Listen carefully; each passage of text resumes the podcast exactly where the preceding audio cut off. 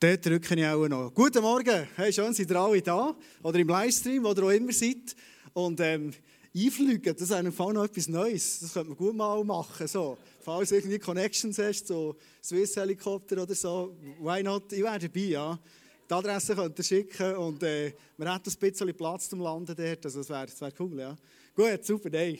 Spaß beiseite, das ist super. Ich habe mich mega gefreut, ich komme gerne mit meinem kleinen Auto daher und äh, es ist echt schön, in Interlaken zu sein. Auch heute Morgen wieder und, und die Serie abschließen. Heute ist Valentinstag, das stimmt wirklich. Ähm, ich, ich das gar nicht so in Rechnung gehabt. Also der Strauß hier, der hat nichts mit dem Valentinstag, sondern mit dem Thema heute Morgen. Ähm, aber ist ja gleich so. Also ich muss eben dann noch mit auf Tun nehmen. Ich bin heute Abend noch zu tun. Den Brutstrauß kann ich heute noch nicht werfen. Von dem her, wenn du jetzt ein bisschen mit dem, dann äh, ja, muss ich leider enttäuschen. Das ist halt so. Hey, so gut. Ähm, heute Morgen, ich muss noch schnell etwas vorausschicken, dann fange ich auch mit der Predigt. Gell? Aber auch schnell etwas Persönliches, was mir noch wichtig ist. Ähm, jetzt läuft die Terra-Abfahrt. Für alle die, die Ski interessiert sind. Ich glaube, die, die Ski interessiert sind, die sind gar nicht da. Oder sind so wie ich. Ähm, sagen, zuerst kommt Jesus, dann beabfeuert Und Dani ist Ski und Jürg. Jetzt, Dani, Jürg und ich, wir haben ein Bitte an die Allgemeinheit hier. Gell? Es soll niemand sagen, wer gewinnt. Weil wir gehen nachher hey, Swisscom TV oder Sunrise oder was ist, einschalten und wollen die Abfahrt noch schauen. Ist das so euer Herz? Halleluja, so gut, so cool. Super. Einfach die Regeln klar sind heute Morgen, gell? Super, jetzt kann ich in ganzer Freiheit und Ruhe predigen, das ist gut. Das war noch wichtig. Und wenn du enttäuscht bist von mir als Pastor, ich so Sport interessiert bin, darfst du gerne für mich beten, dass das Gott noch wegbrennt. Meine Eltern beten schon jahrelang für das und äh, er ist immer noch da. Gut. Jesus, danke, bist du jetzt hier bei uns und begegnest du uns. Du siehst, ich habe da ein paar Folien vorbereitet und ein paar Gedanken und ich glaube, du hast sie vorbereitet für uns heute Morgen und darum lade dich, Heiliger Geist, dass du die heute echt transportierst unser Leben, dort, wo wir stehen, dort, wo wir sind. Danke, holst du uns wieder ab und wir einfach unsere Herzen für dich, Heiliger Geist, sperrangen weit auftun, dass du uns heute Morgen führst und leidest und uns begegnest und unser Leben dort, was nötig ist, auch veränderst. Danke viel, viel mal. Danke für das riesen Privileg, Jesus, dass wir dürfen zu dir reden im Gebet. Das ist so etwas Gewaltiges. Zu dir als Schöpfer von Himmel und Erde. Als, als Vater über allen Väter, was es überhaupt gibt. Als Vater, der alles Emotionale, wo wir Gaps haben und Löcher haben, uns mit allem versorgt. Wir danken dürfen zu dir beten als König fallener Könige heute Morgen. Danke für das Riesenprivileg. Amen. Gut, dann legen wir doch gleich los. Das Thema zum Abschluss von dieser Serie heisst, heute Morgen, vielleicht hast du schon geschaut, ähm, so findet dein Gebet zum Erfolg. Und ich habe noch ein bisschen erweitert, das Thema. Ich habe ihm gesagt, so findet dein Gebet zum Erfolg. Oder ganz einfach, wie sollen wir beten? Oder, also wir nicht ein paar Gesetze aufstellen heute Morgen, sondern hoffentlich dir ein paar Ideen geben. Weil ich bin von etwas überzeugt. Und ich weiß nicht, ob du die Überzeugung mit mir teilst. Ich glaube, dass Gott all unser Gebet erhört und beantwortet. Gut.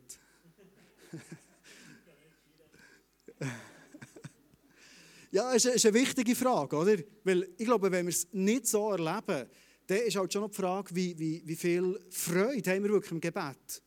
Oder vielleicht bin ich auch ehrlich heute Morgen und, und frage dich, bist du vielleicht auch ein bisschen frustriert über das Gebet? Oder über Gott sogar? Das kann es auch geben. Schade, dass es so ist. Und vielleicht ist die Frage für dich heute Morgen ganz, ganz zentral. Darum werde ich mir jetzt lustig machen darüber. Glaubst du, dass es möglich ist, dass wir beten und Gott erhört all unsere Gebete und beantwortet sie? So wie wir betet haben. Weil wenn das wirklich so ist, das wäre ja der Hammer, oder? Und lass uns mal eintauchen. Ich habe heute Morgen so drei, äh, nein, sechs, sechs, ähm, sechs ist ja die Zahl vom Mensch, vom Menschsein, vom Unvollkommenen. Darum brauchen wir immer die Antwort für Gott. Aber es sind so sechs Punkte, die ich heute Morgen mal mit dir anschauen möchte. Hey, was sagt die Bibel darüber, dass unsere Gebete erhört werden, wirklich. Und die Bibel redet doch noch relativ viel über das. Ich habe das gar nicht so checken können, bis ich mich heute jetzt auf die, auf die Prediger vorbereite. Die Bibel redet relativ viel, hey, wer das ist, im Zusammenhang mit Gebet. Und ich werde dir so ein paar Beziehungen heute Morgen vorstellen. Der erste Punkt, das ist der Punkt in Ehrfurcht. Wenn wir beten, sind wir eingeladen, in Ehrfurcht ihm zu begegnen. Ich weiß nicht, was das Wort bei dir auslöst, ehrfürchtig, ob das irgendwie auf Distanz geht. Ich glaube, es ist alles andere als Distanz, sondern es ist vielmehr etwas Hingebungsvolles, Gott in Ehrfurcht zu begegnen. Lass uns mal eintauchen, wie das ähm, geschrieben ist im Wort. Ähm, ganz einfach Hebräer 5, 7 als Start heute Morgen. Als Christus hier auf der Erde war, ein Mensch von Fleisch und Blut. Also Jesus hat als Mensch auf der Erde uns etwas vorgelebt, auch im Gebet. Hat er mit lautem Schreien und unter Tränen gebetet und zu dem gefleht, der ihn aus der Gewalt des Todes befreien konnte, sein Vater im Himmel. Und weil er sich, und das habe ich auch unterstrichen, seinem Willen in Ehrfurcht unterstellte, wurde sein Gebet erhört. Also die Aussage sagt quasi, wenn wir Gott in dieser Ehrfurcht begegnen, und ich weiß nicht, wie du Gott begegnest im Gebet innen, wie das so aussieht. Wir haben verschiedenste Zugänge, wie wir zu Gott kommen, das ist auch gut, wir sind ja verschiedene Menschen. Aber so ein Aspekt ist, wo wir hier bei Jesus sehen, hey, er hat so eine Ehrfurcht, selbst er als Sohn von Gott vor seinem Vater gehabt, dass er mit Bitten und Flehen ist gekommen. Es gibt eine andere Stelle in der Bibel, Matthäus 26, 39, das ist kurz bevor er ins Kreuz genagelt worden, im Garten Gethsemane. Wie hat Jesus dort gebetet? Selbst, er selbst ging noch ein paar Schritte weiter. Jesus warf sich zu Boden mit dem Gesicht zur Erde und betete, mein Vater, wenn es möglich ist, lass diesen bitteren Kelch an mir vorübergehen. Und jetzt kommt die Erklärung, warum er mit dem Gesicht zur Erde hat betet. Aber nicht wie ich will, sondern wie du willst. Ehrfurcht haben vor Gott im Gebet ist der Schlüssel, dass ich ein Leben lebe und ich sage, Gott, hier ist mein Leben, hier ist auch mein Gebet. Und mir persönlich macht es so frei, so zu Gott beten, dass ich immer wieder beten kann. Das, was ich mir wünsche, das, was ich auch sehe, was doch richtig und gut wäre. Aber in all dem sage ich, schlussendlich, Vater im Himmel, soll nicht mein Wille geschehen, sondern deine. Als ich die Prediger vorbereitet habe ich so den Eindruck gehabt, dass es ähm, ein Schlüssel ist heute Morgen für uns. Einfach mal die Frage zu stellen, wie bist du unterwegs mit Gott? Glaubst du an ihn? Ich könnte mir gut vorstellen, dass du heute da bist, weil du vielleicht irgendwie an ihn glaubst oder auf der Suche bist, dass du ein bisschen im Abwägen bist, wie auch immer. Oder hast du ein Leben, wo du sagst, Gott im Himmel, hier ist mein Leben, mach mit dem, was du willst. Dein Wille soll geschehen, über meinen Willen. Ich weiß nicht, ob du so die Selecta-Automat kennst, was da zum Teil an den Bahnhof gibt. Jetzt hier sind die sicher auch. Und ich kann mir gut vorstellen, dass du schon mal etwas hast rausgelassen dort. Also ich habe schon ein paar Mal dort etwas rausgelassen. Es sind ein paar feine Sachen drin, wie zum Beispiel M&M. So, die habe ich persönlich sehr, sehr gerne. Ähm, hier ist noch das Signet, falls du es noch nie hast gesehen. Das wäre jetzt hier unser Selecta-Automat. Sieht verblüffend ähnlich aus. Da haben wir mega Mühe gegeben. genau. Und ich habe manchmal das Gefühl, und das ist das Bild, das ich Vorbereitung bekommen für die Predigt, dass wir mit dem Gebet oft so selektamässig umgehen. Wie es das Wort schon sagt, so sehr selektiv, oder? Wir haben irgendwie das Gefühl, wenn ich doch jetzt drei Franken drin geworfen habe oder mit dem Kärtchen gezahlt habe, das 43 gedrückt hat und, und dann muss doch jetzt irgendwie das, das Ganze hier vorkommen und irgendwann muss das runterfallen, ich kann es dann ist es mies. Ich weiß nicht, ob das dein Bild ist vom Gebet, das du bis jetzt gepflegt hast. Ich glaube an einen Gott im Himmel. Für das einfach mal vorausschicken, der uns so liebt, dass er manchmal denkt, komm, geben wir doch am Ende wieder mal ein M und M. Der hat irgendwie Freude dem und äh, hat ja ein weites Hemd, das hat noch Platz. Also komm, machen wir doch das. Ich glaube an Daddy im, im Himmel, der uns so liebt, uns immer wieder so auch persönliche Wünsche erfüllt. Aber ich kenne auch Situationen aus meinem Leben oder beobachte es manchmal bei Leuten, dass wir wie vor einem Selekta-Automat stehen. Wir haben alles gemacht, was wir machen mussten. Wir haben richtig gebetet was es so immer heisst. Und jetzt muss doch das Kälbersäckchen rauskommen. Und du hast es schon erlebt, hast du das mal erlebt, äh, die Kälber die klemmen manchmal. Auch noch bei den Autoautomaten, die Siechen kommen nicht raus, wirklich. Und dann stehst du da, hast drei Stutz gezahlt, hast irgendwie Lust drauf und dann klopfst du einfach mal ein paar Mal dran und denkst, kommt das Zeug jetzt mal raus, es kommt nicht. Und dann laufst du ganz frustriert zum Bahnhofvorstand, der schon lange nicht mehr dort arbeitet. bist ganz allein im Bahnhof und äh, hast drei Stutz verloren und bist frustriert. Was machst du, frustriert bist, du schon mehr essen. Ja, das ist ein anderes Thema. Heute Morgen nicht. Aber ich habe das Gefühl, manchmal im Gebet ist das so unsere Haltung, hey, ich habe jetzt genau das gut und jetzt warte ich mal, bis der Gott im Himmel endlich mein Gebet erhört. Und was ich merke in dem ist, wenn es aufs Mal irgendwie klemmt, aus welchen Gründen auch immer, das wäre auch wieder ein riesen Thema im Gebet, denke ich so, hey Gott, was ist eigentlich los mit dir? Was ist eigentlich los? Meine Frage an mich, die ich habe, in meinem Gebet immer wieder, ist mein Gebet so, dass ich Gott mit all meinen Wünschen, die ich habe, komme, in Ehrfurcht vor ihm komme und sage, hey, du bist Schöpfer von ihm und er, dir gehört alles, ich bringe dir die Bitte.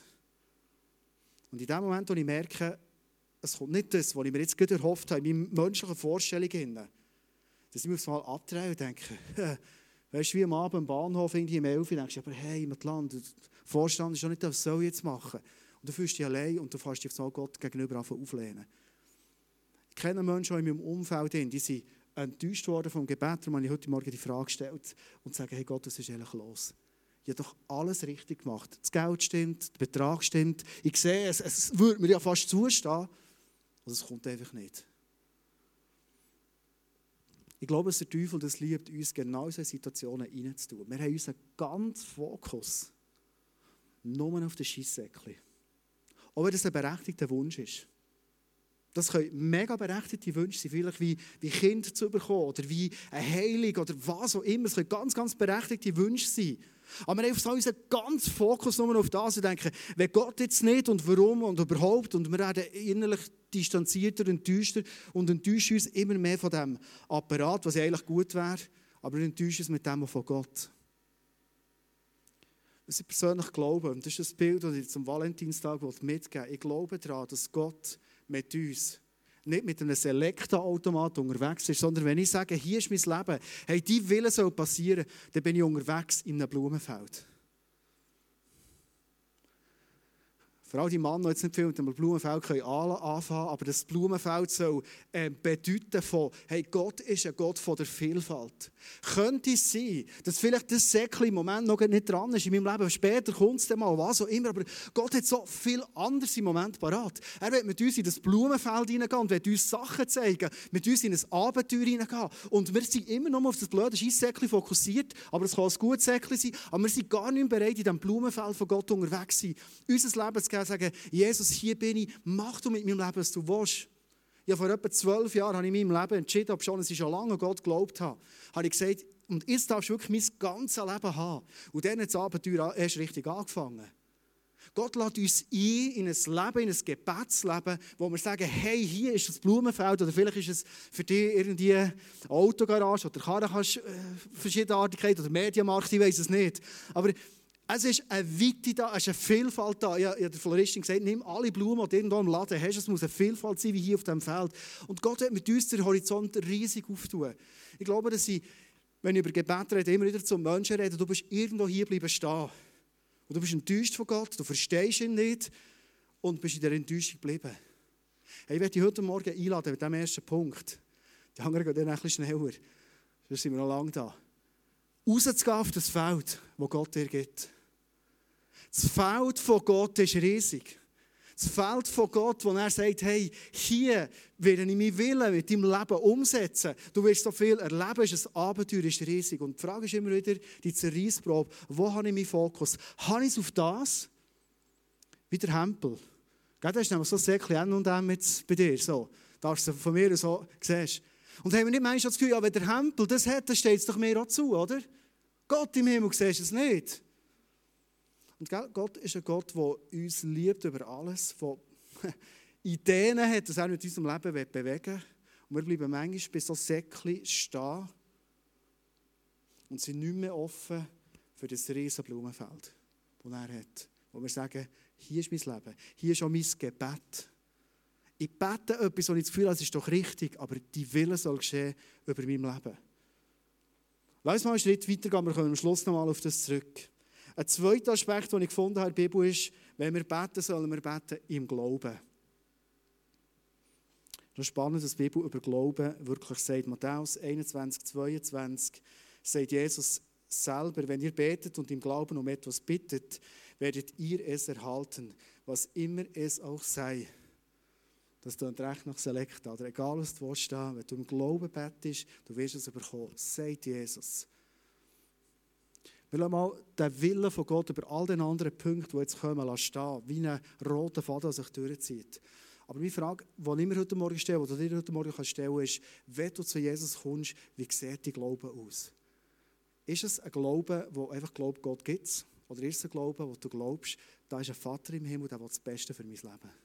Und darum kann ich wirklich wie ein kleines Kind kommen und im Glauben an meinen grossen Vater alles bitten. Wie Jesus hier sagt, hey, du kannst bitten und ich will es dir geben. Ein weiterer Vers, der das sagt, ist Römer 10, 17, wo etwas über den Glauben aussagt. So kommt der Glaube aus der Predigt, das Predigen aber durch das Wort Christi. Wenn Glaube kommt, dann ist Glaube auch etwas Dynamisches. Etwas, das auch ein bisschen gehen kann oder auch wieder mehr kommen kann. So verstehe ich den Vers. Also die Frage ist, wie viel Glaube ist als Nahrung in meinem Leben, wo mein Glaube nährt, dass ich voll Vertrauen zu Gott kann kommen im Gebet. Ich weiß nicht, ob du bis heute gedacht hast, wenn ich richtig so Glauben habe und im Gebet zu Gott komme, ist es, weil ich vielleicht mit Gott mega viel erlebt habe. Erlebnisse und Wunder, die wir machen mit Gott, die können unseren Glauben sicher nähren, die können unsere Vorstellung von Gott präzisieren, absolut. Aber der Punkt ist, was ist denn in Momenten, in denen du nichts erlebst mit Gott? Wo es schwierig ist und herausfordernd ist. Hier steht, Glaube kommt nicht aus einem Erlebnis heraus, sondern Glaube kommt aus der Predigt heraus. Also Predigt heisst ja nichts anderes als Gott, der redet. Wenn ich heute Morgen predige, hoffe ich, dass Gott heute zu, zu euch darf reden Aber eine Predigt ist auch dann, wenn ich die Bibel lese. Eine Predigt ist auch dann, wenn ich in der Stille bin und ich bringe vielleicht meine Not Gott her, voller Glauben. Und er redet in meine Not hinein. Das ist Predigt. Predigt ist Voraussagen. So, prophetisch. Also, unser Glaube kommt und wächst im Gebet. Nicht, weil wir so viel mit Gott erlebt haben, sondern weil er redet. Das nährt unser Glauben. Das Wort, sein Reden. Ich weiß nicht, ob ich es vor zwei Wochen erzählt habe. Ich hatte letztes Jahr wirklich ein sehr, sehr herausforderndes Jahr. Gehabt. Letzten Herbst hat sich so zugespitzt, dass ich irgendwann gedacht habe, ich, ich muss ähm, meine Berufung als Pastor einen Akku hängen. Es geht einfach nicht, meine Gesundheit ist dermaßen ähm, im Eimer. Und ähm, ja, ich, ich habe wirklich das Ganze ausgelegt mit Gott und so weiter. Ähm, Gott hat mir zwar die Berufung im Sommer mega bestätigt, aber angefühlt hat sich August, September, Oktober, November bis Mitte Dezember als einfach eine riesige Last. Und ich habe so Gott gesagt, Gott, ich will dir treu sein, ich will deinen Willen tun, ich will in diesem Blumenfeld sein, aber wenn meine Gesundheit bach abgeht, dann muss ich irgendwo... Was hat mir geholfen in diesem Moment? sind all die Wunder, die ich erlebt habe. Die haben mir schon geholfen, ich Gott alles zutraut habe. Aber in diesem Moment hat mir jedes Wunder, das ich erlebt habe, alle Erfahrungen, die ich gemacht habe, haben mir nicht geholfen. Und verstehst du, meine Erfahrungen in diesen Monaten waren schwierig. Sehr schwierig. Das, was mich gerettet hat, war sein Reden. Es war nur das. Vor zwei Monaten ist ein Wunder passiert. Ich kann es nicht anders sagen. Meine ganze Gesundheit hat sich auf einen Schlag verändert. Seit zwei Monaten, Simon kann es bestätigen. Jeden Montag habe ich nur gejammert bis Mitte Dezember. Mitte Dezember bin ich eigentlich nur Gott im Grossmachen und bin einfach dankbar und bin glücklich und habe so Freiheit in mein Leben hineingekommen wie noch nie. Ich habe so Freude an dem, was ich machen darf in der Berufung wie noch nie.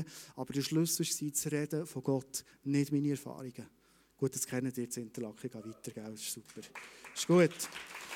Der nächste Punkt ist, wenn ich bete, dann soll ich beten im Namen von Jesus Christus. Das kennst du wahrscheinlich, Aussagen wie Johannes 16, 23, 24, äh, wo Jesus selber wieder gesagt hat, an jenem Tag werdet ihr mir nichts mehr zu fragen brauchen. Ich versichere euch, wenn ihr dann den Vater in meinem Namen um etwas bittet, wird er es euch geben. Bisher, bisher habt ihr nichts in meinem Namen erbeten, bittet und ihr werdet empfangen. Dann wird eure Freude vollkommen sein. Jesus lädt dich und mich ein, wenn du bettest, bete im Namen von Jesus. Was heisst das? Das ist nicht nur ein Sätzchen, das am Schluss vom Gebet noch so wie als Zauberwörtchen noch her im Namen von Jesus. Amen so wie Hokus Pokus, Schluss, sondern wenn ich bete, bete ich in dem Namen von Jesus. Was heisst das? Das ist der Name von dem Jesus, der am Kreuz war und alles vollbracht hat. In dem Namen beten wir, in dem Glauben beten wir. Es ist der Jesus, der dich und mich angenommen hat. Darum darf ich voll Zuversicht zu ihm kommen. Es ist der Name von Jesus, wo ich ähm, weiss, er ist der hohe Priester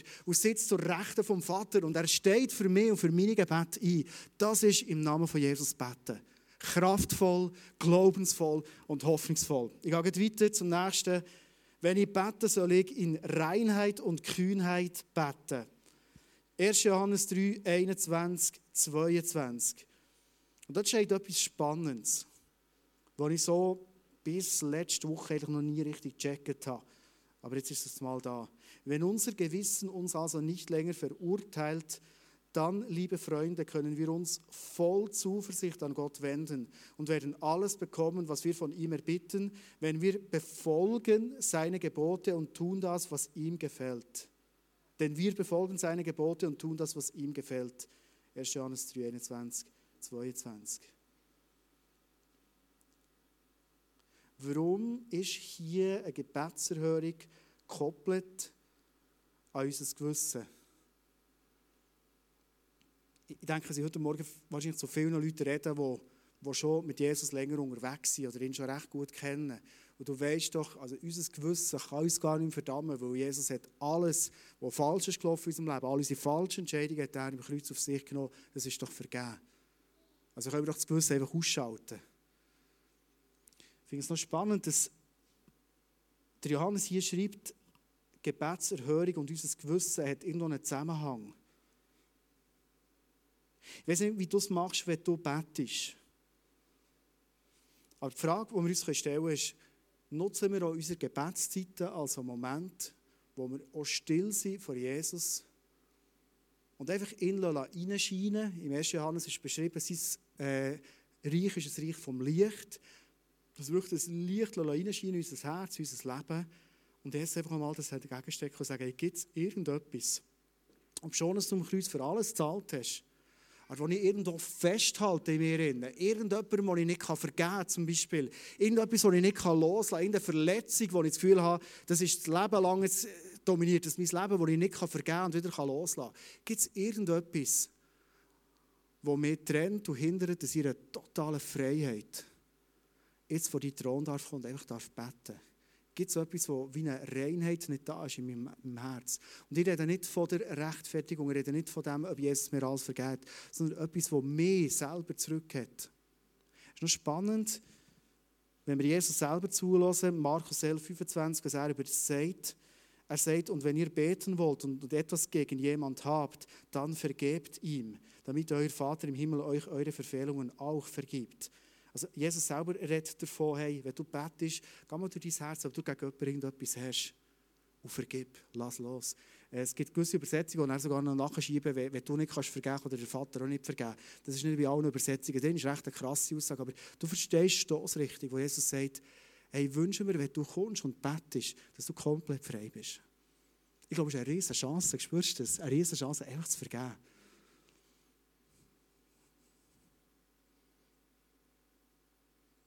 Hebräer 4,16. Zu diesem Punkt war nämlich, wir sollen mit Kühnheit vor den Thron kommen. Das ist einer meiner liebsten Versen, wenn es ums Gebet geht. Den ich heute Morgen mit dir teilen. Wir wollen also voll Zuversicht vor den Thron unseres gnädigen Gottes treten, damit er uns sein Erbarmen schenkt und uns seine Gnade erfahren lässt und wir zur rechten Zeit die Hilfe bekommen, die wir brauchen.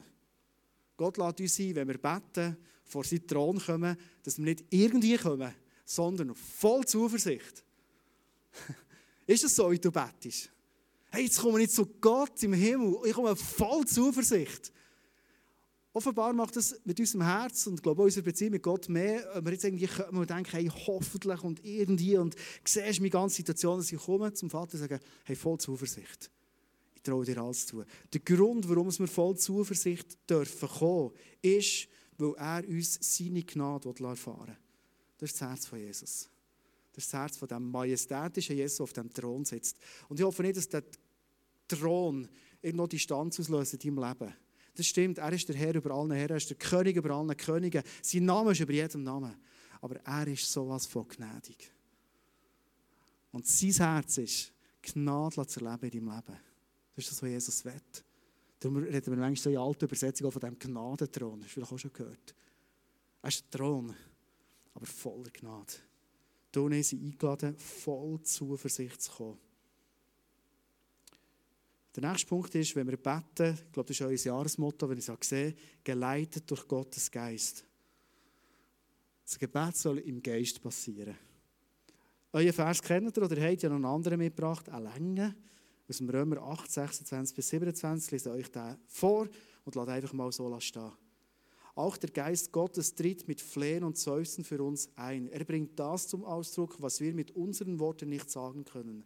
Auf diese Weise kommt er in unserer Schwachheit zu Hilfe, weil wir gar nicht wissen, wie wir beten sollen, um richtig zu beten. Ich weiß nicht, ob du das kennst in deinem Leben, dass du manchmal denkst und vielleicht sogar Stress hast, wie soll ich überhaupt beten? Wenn Beten ein Stress ist in deinem Leben, lade ich dich heute Morgen ganz herzlich zum Abschluss von dieser Serie. Hey, lass alle Stress los. Gott erwartet nichts von dir. Ich war vor zwei Wochen im Wallis. Zwei Tage absolute Stille. Ich habe nichts mitgenommen, nur ein bisschen Bouillon und ein, bisschen, äh, ein paar Sachen für das Abendmahl. That's it. Ich habe gesagt, ich will nichts haben, keine Medien, nicht essen, nichts. Einfach so. Ich und Jesus. Und ich bin gespannt, was mir Gott geben will in dieser Zeit. Meine Gott redet immer, wenn wir Stille sind. Und das war schon gekommen und hat ganz eine alte Religiosität, die ich mehr hatte, noch von früher, mir aufzeigen, mir die vor Augen führen und vor allem mehr befreien von dem. Eine Religiosität, die ich immer das Gefühl hatte, die ist schon lange weg. Verstehst du? Aber es so eine Religiosität, wo ich immer das Gefühl hatte, ein richtiger Christ, der betet doch richtig lang, oder? Hast du, hast du das Gefühl, ein guter Christ, der betet, was das Zeug hält, oder?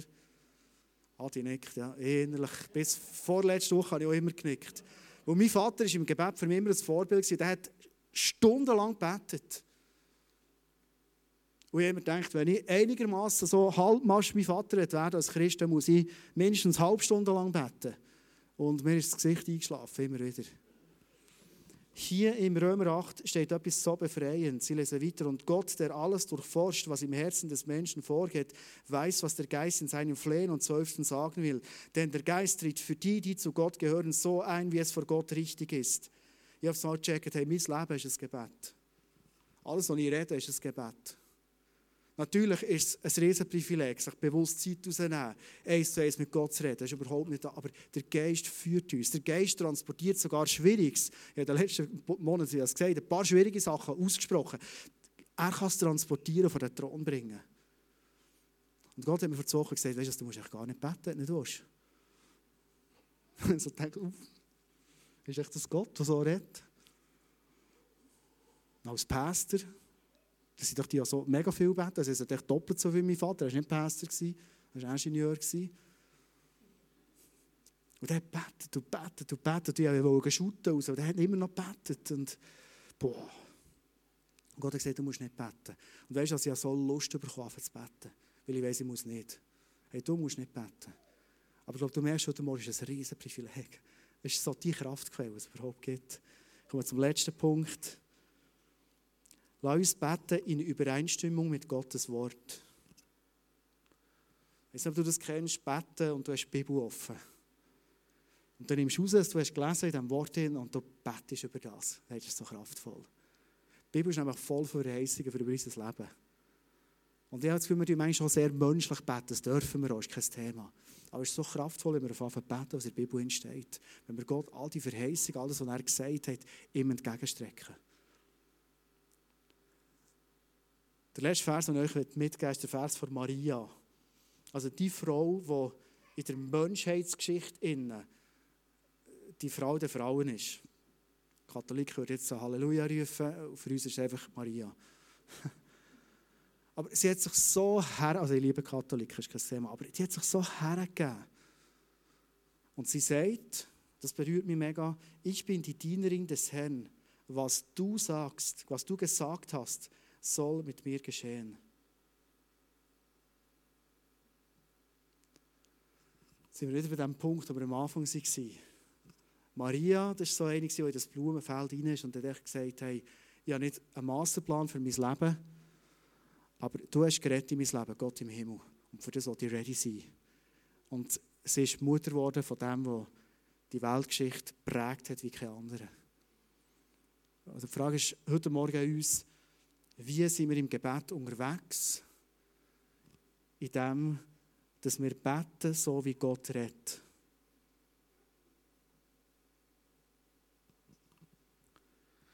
Und ich glaube, dass Gott heute Morgen uns den Blick auftun dass mit unserer Beziehung mit ihm, mit unserer Hingabe von unserem Leben mit unserem Gebet, er so vieles bewegen was du bis jetzt vielleicht noch gar nicht kennt hast. Es ist nicht so, alles, was du gelebt hast, jetzt nicht gut oder nicht gelangt hat, überhaupt nicht. Aber ich glaube, dass Gott uns immer mehr Perspektive auftun Und dann frage ich dich heute Morgen, was ist so dein Bild von Gebet? Ist es der Selektoautomat, wo du denkst, ich habe es genau das Gute, ja, alles richtig gemacht und jetzt muss es kommen? Oder bist du in einer Entspanntheit unterwegs, dass du zu deinem Vater im Himmel darfst beten und immer wieder sagst, hey, dein Wille soll geschehen. Ich bin da drin, in diesem Blumenfeld und ich weiss, mit dir ist das grösste Abenteuer. Welche genaue Blumen du dann auftun und bei mir willst, äh, sichtbar machen und so weiter, ich weiss es nicht. Aber es wird ein riesiges Abenteuer sein. Und weißt du, was Gott sagt in seinem Wort? Und das finde ich zum Thema Gebet so etwas Entlastendes. Er sagt, wenn du dich in das Feld investierst, wenn du deinen Fokus hast und sagst, hier ist mein Leben, mach damit, was du willst und schaust, was Gott damit tut. Weißt du, was dann oft passiert? Oft passiert genau das, was man denkt, es kann nicht mehr passieren, nämlich, dass in dem Moment, ups, das M&M ist rausgekommen. Er sagt nämlich, hey, wenn du zuerst für mein Reich gehst, dann werde ich dir alles geben, was du schon noch brauchst, vielleicht sogar, was du dir noch wünschst. Das ist das Prinzip vom Reich von Gott, das ich verstehe aus der Bibel zum Gebet. Weil es ist ein Vater, der gerne dem schenkt. Ich gebe euch es einmal. So hoffen sie jetzt viele Kinder, die müssen die gut versorgen und gesund ernähren. Echt so. Und ich habe ein paar Leute, nur wenig. ich glaube, drei Leute darfst du gerne mal unter die Sitz recken. Und, oder auf den Nachbarsitz. Irgendwo ist noch ein paar M und M versteckt. Vielleicht betrifft es dich. Ein paar sind jetzt die Glücklichen, ein paar sagen, hey, zum Glück nicht, und Zucker ist eh vom Teufel. Ah, schau jetzt. Weil ich glaube, Gott ist immer wieder ein Gott, der uns auf dem Feld, wo wir unterwegs sind, überrascht mit etwas, was wir gar nicht damit gerechnet hätten. Überrascht. Und ist das, was ich dir zum Schluss von der Gebetsserie mitgeben möchte. Ich weiß nicht, was die Predigt bei dir auslöst, weil ich weiß noch vor zwölf Jahren, als ich gesagt habe, Jesus, naiv in dem war, hier ist mein Leben, mach damit, was du willst. Ich habe keine Ahnung, was er machen wird. Ich war noch lange nicht Pastor. Dann. Und vieles anderes bin ich auch noch nicht. Dann. Und vieles bin ich heute nicht mehr in dem. Gewesen. Ich habe nicht gewusst, was es ist. Es ist ein mega Schritt raus in eine Ungewissheit hinein. Menschlich gesehen. Aber es ist das grösste Abenteuer, das ich glaube, bis jetzt erlebt habe in meinem Leben. Und ich glaube, es ist ein Abenteuer im Gebet Gott mit dir parat hat. Zu dem möchte ich dich einladen. Die Band wird einen Song spielen, wo es darum geht, Jesus ist unser Anker, gell? Und das ist das Entscheidende. Wenn wir uns lossagen und befreien von dem irgendwo eingeschränkten Denken im Gebet hin, her auf die weite Weise und sagen, Jesus, hier bin ich. Ich bete um das, was ich das Gefühl habe, wo im Geist mir sagt, dass ich soll. Und ich werde das sehen und werde das bekommen. Aber die Wille soll stehen im ganzen Innen. Ich glaube, schon ein mutiger Schritt. Und Jesus ist der Anker in deinem Leben, der du unterwegs bist. Vielleicht bist du heute Morgen da und du sagst, hey, genau so bin ich unterwegs, ich habe mein Leben Jesus hergegeben so vieles ist für mich unklar, herausfordernd, schwierig. Ich sehe im Moment, ähm, ich glaube, du hast vorhin prophetisch geredet, Anna, und du hast gesagt, wir sehen eigentlich keinen Weg. Du darfst dir eine ganz Entspanntheit heute Morgen da sein und dein Leben Gott herstrecken im Gebet. Ich finde noch etwas Entscheidendes. Die Leute haben das Gefühl, im Betten muss man doch knäulen. Ich gehe gerne auf die Knie. Und vorhin bei diesem Ehrfurchtsbild hat uns Gott das Jesus selber vorgelebt, wie er auf die Knie sein Gesicht hat gegen den Boden abgekannt und seine Ergebenheit seinem Vater im Himmel hat so auch gezeigt. Ich glaube, es gibt immer den Moment, wo das so entscheidend ist zu tun. Aber ich glaube, Gebet darf ganz entspannt sein. Wie heute Morgen natürlich sagst, hier bin ich. Wo der Heilige Geist ist in der Apostelgeschichte, sind die Leute äh, zum Teil gesessen und gestanden, steht in der Bibel, nicht unbedingt auf den Knien gewesen. Und der Heilige Geist ist gekommen. Er beschenkt uns eben immer wieder. Manchmal dann, wenn wir es nicht erwarten, oder ganz anders. Darum äh, würde ich sagen, für den nächsten Song, die Leute dürfen sitzen oder stehen, was ihnen lieber ist. Und lass uns mal einsteigen, den Song schließen wir ab.